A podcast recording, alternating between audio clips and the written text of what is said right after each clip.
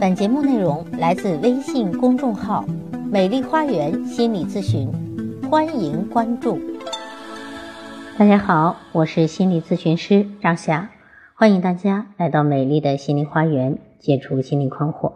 今天要分享的内容是儿童的抽动症、多动症怎样去心理调节。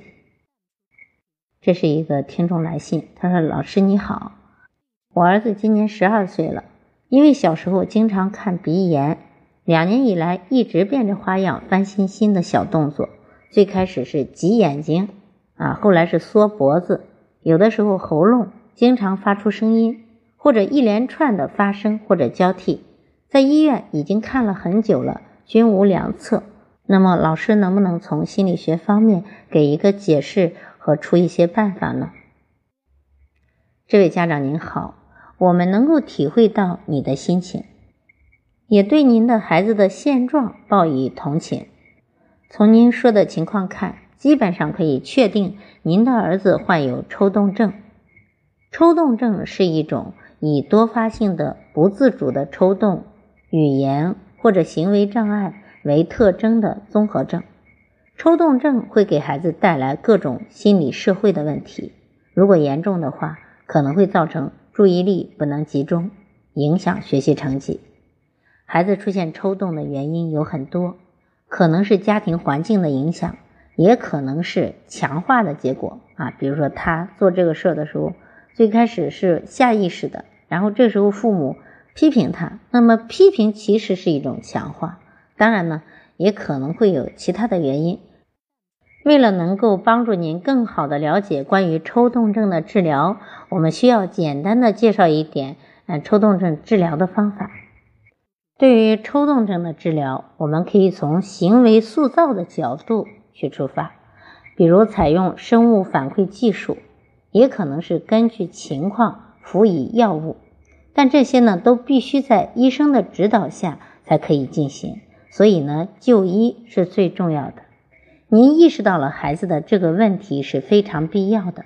抽动症的就医很有讲究，要非常注意就诊的门类。抽动症呢是一种心理疾病，建议您带孩子去心理门诊就诊，而不要去五官科或者其他一些与生理上疾病相关的门诊。如果您带孩子去了那些科室，会被认为是一种生理疾病，可能会耽误治疗。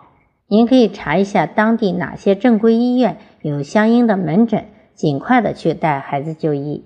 此外呢，作为孩子的监护人，为了配合医生就诊治疗，您需要注意观察孩子的各种小动作，看看什么情况下孩子会发生某种动作，尽量呢不要让孩子进行有较大刺激性的活动，那样呢会造成抽动症状的反复或者更换新的动作。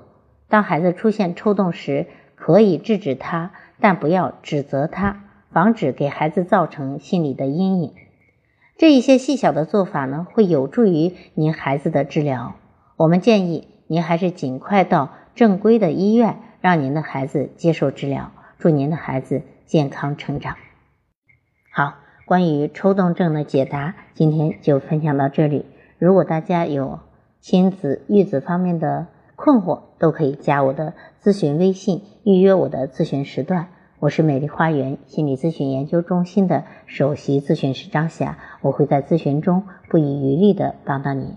我的咨询微信是美丽花园的手写大写字母，也就是大写的 M L H Y 加数字一二三四五六七八九。也欢迎大家关注我的微信公众号“美丽花园心理咨询”。感谢大家的收听，下期节目再见。